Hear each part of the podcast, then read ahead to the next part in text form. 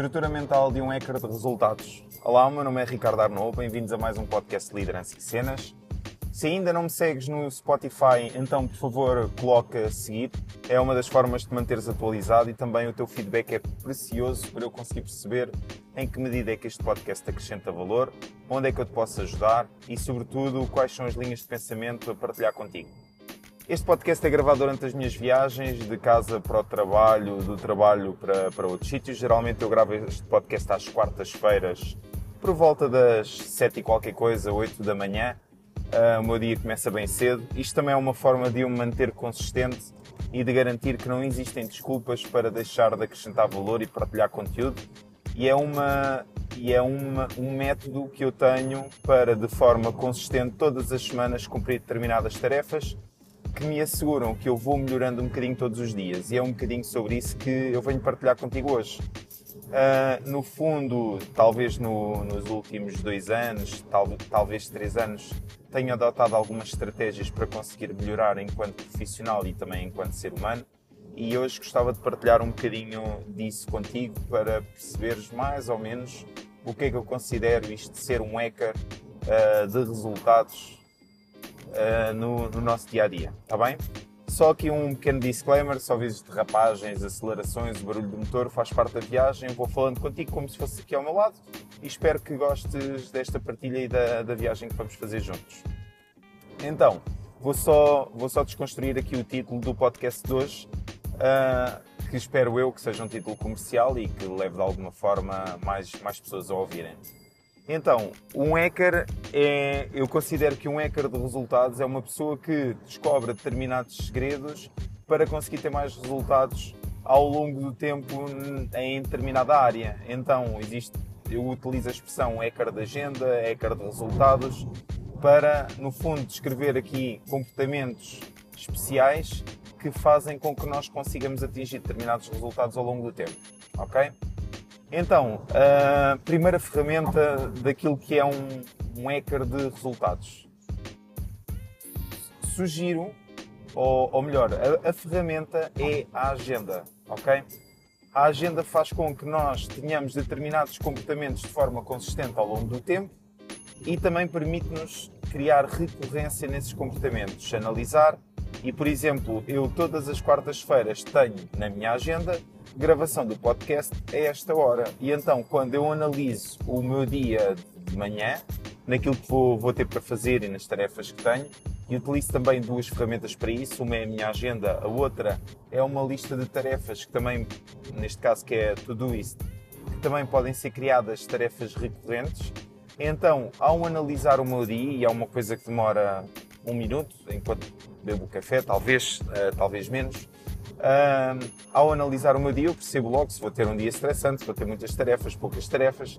Isso também faz com que eu alinhe logo o meu, meu mindset de manhã para aquilo que vou ter para fazer, está bem? Então a ferramenta é a agenda, onde eu posso criar, uh, especialmente uma agenda que seja automática e que não seja em papel, e isto é uma forte sugestão, que possa andar sempre contigo. Neste caso eu utilizo a agenda do telemóvel, que é um facilitador gigante uh, para estar sempre presente, sempre à mão, onde eu posso inserir logo marcações sem perder nos dias, nas tarefas, no que for, insiro, está inserido e fica feito. E nesta agenda eu tenho não só as tarefas flutuantes, tarefas satélite que podem variar diariamente, semanalmente, e nestas tarefas, ou, ou seja, na minha agenda, uh, eu tenho não só as coisas de trabalho, mas também tudo o que são coisas pessoais. Então, se eu vou à natação com a minha filha, tenho cá natação, as horas, o que é, para garantir que não faço um overbooking, que não faço sobreposição da agenda, que não retire aquilo que são inegociáveis para mim. Neste caso, um exemplo prático, à quarta-feira tenho natação da minha filha às 17h45. Então, sistematicamente e todas as semanas, eu sei que àquela hora eu não, não vou marcar nada, eu até posso sobrepor enquanto ela está na piscina fazer qualquer coisa ou alguma tarefa que esteja presente. Uh, isto também é outra ferramenta que é a sobreposição de tarefas e a rentabilização do tempo, mas eu sei que àquela hora eu vou fazer aquilo, assim como um almoço, um concerto, pá, o que for, eu coloco tudo na agenda. assim como são as coisas de trabalho. Determinada, e às vezes existe esta dificuldade de uh, planear coisas ao longo do tempo ou que vão demorar tempo a atingir. Então, estas coisas que vão demorar tempo a atingir, especialmente estas que têm que ser feitas sistematicamente, todos os dias, todas as semanas, o que for para atingir determinado objetivo, estas coisas então são aquelas que são mais obrigatórias de estarem na agenda para garantir que tu, ao longo do tempo, todas as semanas, todos os dias, todos os a cada três dias, tu cumpres aquela determinada tarefa que está estipulada. Pronto, e depois, ao construir esta agenda, a minha sugestão é a maior parte das coisas que possam ser recorrentes, meta repetir à semana ou ao mês, o que for, uh, ao construir a tua agenda, então tu aí uh, depois tens, tens que ir cumprir, mas tu aí garantes um dos fatores principais que é a consistência, ok? No meu caso, aquilo que eu faço com esta ferramenta de, de Ecker de resultados, que é a agenda, eu tenho um planeamento anual, neste caso no, no sítio onde eu trabalho, e eu uh, dispenso anualmente, pá, se calhar uma hora e meia, tal, uh, e acho que estou a exagerar, uma hora e meia, com interrupções talvez, uh, dispenso uma hora e meia a passar todos os eventos anuais para a minha agenda, com avisos, com tudo. É uma hora e meia por ano que me garante uma tranquilidade de pensamento, onde eu, não, eu posso entrar num sistema de andar mais descansado e de, ok, eu tenho, eu tenho a agenda que vai de alguma forma ditar aquilo que são os meus dias, um, e uma hora e meia por ano garantem-me esta estabilidade e esta tranquilidade de perceber que tenho ali praticamente todos aqueles eventos anuais marcados e isso faz com que eu tenha mais tranquilidade, ok? Existe um contra que é a agenda passa a mandar um pouco em ti, mas a verdade é que isso acontece, as tarefas vão acontecer na mesma, vais ter que as fazer na mesma. A diferença, se calhar, entre nós dois tu que não utilizas esta estratégia e eu que utilizo, é que eu inicio o meu dia precisamente a saber o que é que tenho para fazer, onde é que tenho que estar uh, e a garantir que consigo cumprir tudo e antecipo eventuais problemas e consigo olhar para a minha semana e perceber logo se é uma semana mais estressante ou não. E caso não seja uma semana que tenha muitas tarefas e que tenha muita coisa a acontecer, ou um dia que não tenha muita coisa a acontecer, eu aí posso agarrar em mais um ou dois projetos que tenha pendentes há algum tempo, que tenho na minha lista de tarefas na, na Todoist sem data atribuída, que é o segundo fator que eu, vou, que eu, que eu vos vou passar. Uh, agarro numa dessas tarefas, num desses projetos e encaixo na minha agenda de forma a fazê-lo naquele dia que vai ser menos estressante e aqui aumento em muito o meu índice de produtividade, ok?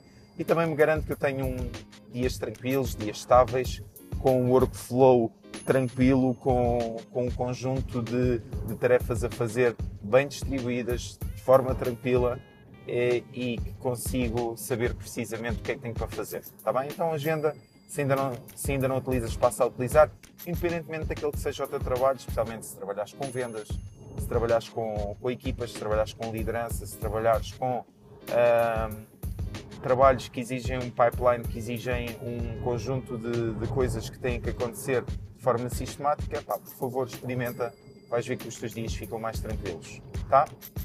Depois, segunda ferramenta de um ecrã de resultados, uma lista de tarefas, independentemente se é a lista de tarefas do iPhone, se é uma aplicação tipo Todoist, se é independentemente do que utilizares, está tudo bem. O importante é tu teres uma espécie de saco gigante onde tu possas despejar tarefas, projetos, coisas que têm que acontecer uh, e que muitas vezes nós nos esquecemos. Quantas vezes é que tu já estiveste numa reunião ou já estiveste num sítio onde aparece ali uma ideia, olha, isto era, isto era porrer acontecer, mas se não apontares aquela ideia ou aquela tarefa fica perdida no tempo.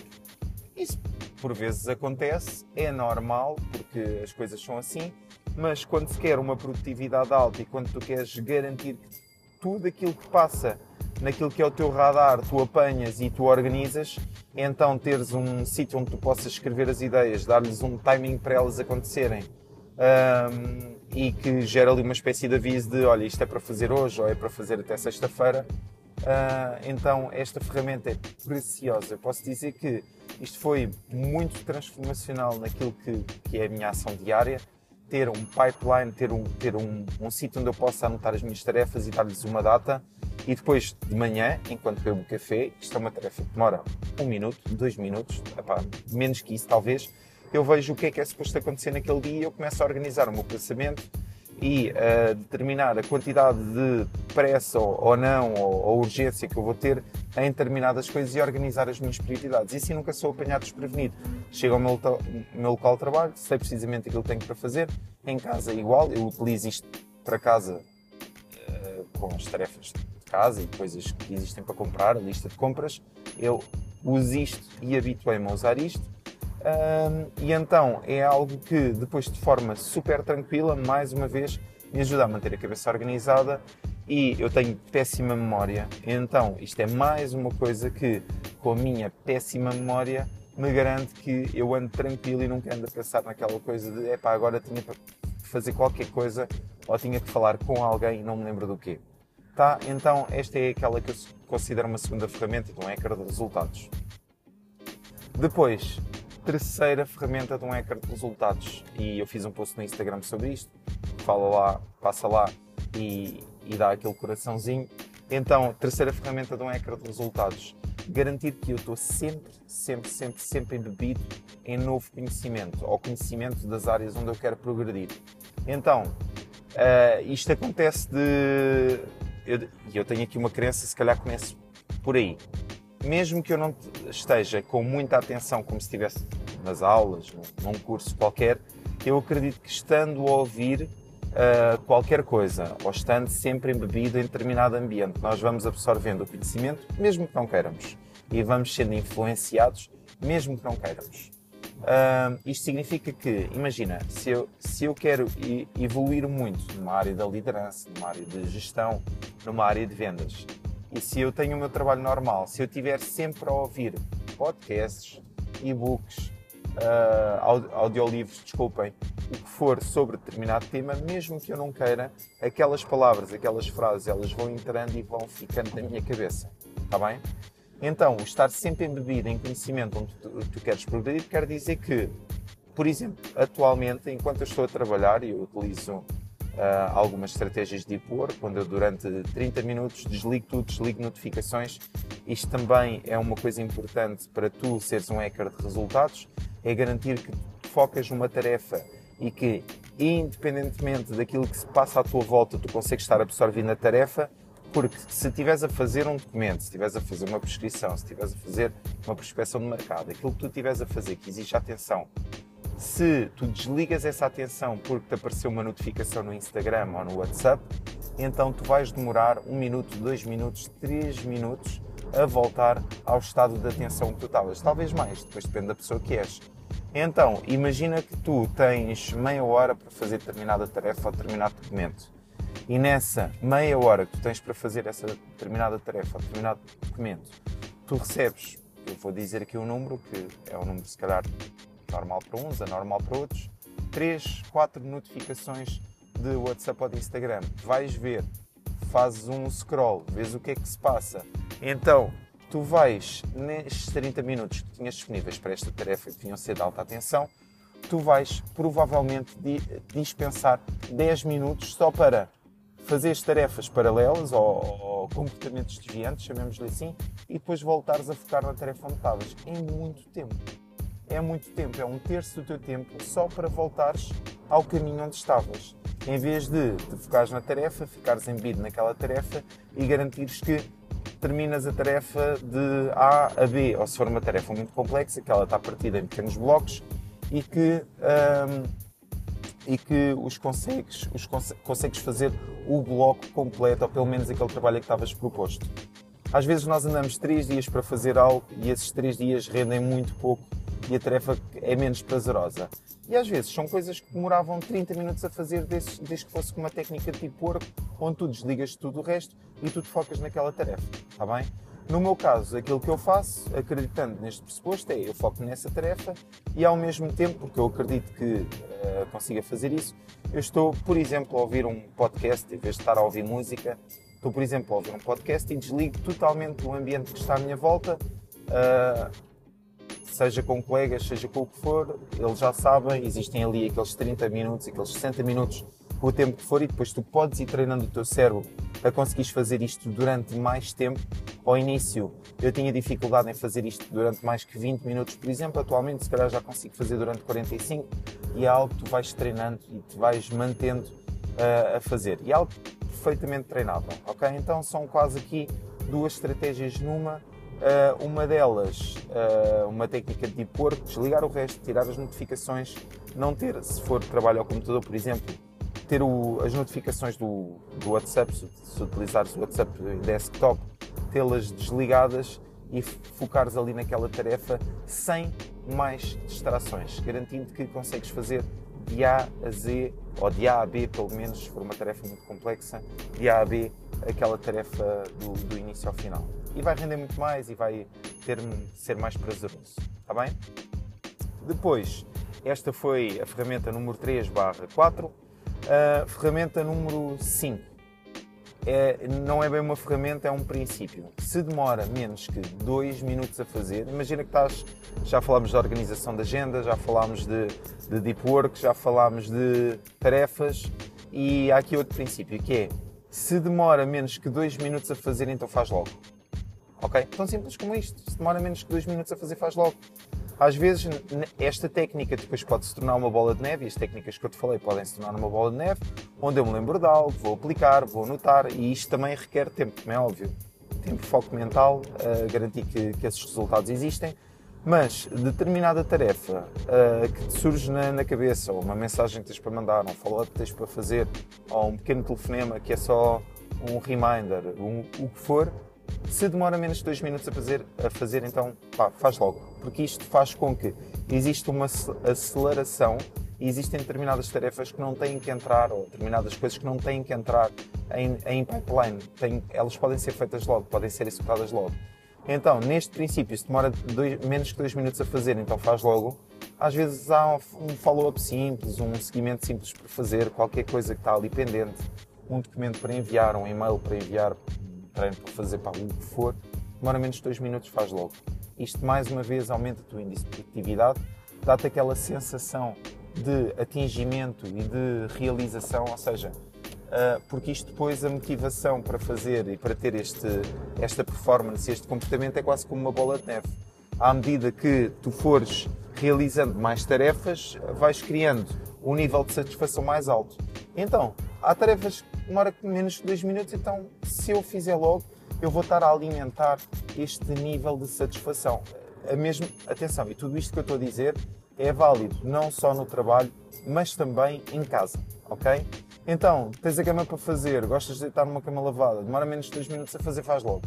Tão simples como isto, porque dá-te logo aquela sensação de atingimento, de realização.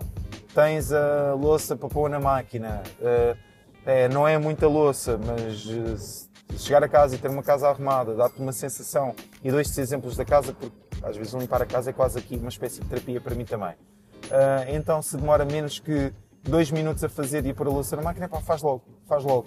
E depois vais recolher frutos a médio e longo prazo, ou pelo menos quando chegares a casa vais, vais ter uma sensação de satisfação diferente. E este treino de realização, realização, execução, execução, execução, que é um treino, é algo que é altamente satisfatório e que muitas vezes nós andamos a empurrar com a barriga e a, e a deixar para mais tarde, sem necessidade. Então, se demora menos de 2 minutos a fazer, faz logo, ok? Uh, estas são 5 ferramentas que eu utilizo diariamente e que as tentei e demorou tempo, atenção, demorou tempo a incuti-las naquilo que é o meu comportamento diário, mas que eu considero que subiram em muito a minha performance e também, não, não só a minha performance de resultado financeiro líquido ao final do mês, não tem a ver com isso, é a minha performance enquanto ser humano, digamos assim, e que melhoraram em muito e que me permitem estar mais disponível, mentalmente mais disponível, um, para conseguir pensar noutras coisas, para conseguir aprender mais, para conseguir assegurar que faço o meu trabalho com mais qualidade, para conseguir assegurar um conjunto de outros pontos, está bem? Então, uh, acredito que este podcast possa ter uma parte 2, se calhar na próxima quarta-feira dou aqui mais algumas estratégias, uh, mas sugestão, tenta, tenta implementar uma, duas, três destas estratégias naquilo que é o teu dia-a-dia, vê como é que corre e dá-me feedback, está bem? Através do, do meu Instagram, ricardo.arnaud.performance uh, no Instagram, através do meu Facebook, Ricardo Arnaud, ou aqui através dos comentários no podcast, está bem? Gostava muito que me desse algum feedback para conseguir perceber se estas dicas te ajudaram ou não, ou se já utilizas alguma delas, está bem? Uh, então, espero que tenhas uma excelente quarta-feira. Amanhã é dia de feriado, por favor, aproveita este sol brutal que ainda é verão. uh, e desejo-te um dia fantástico e uma semana cheia de realizações, ok? Meu nome é Ricardo Arnon, este foi o podcast Lidança e Cenas e um forte abraço.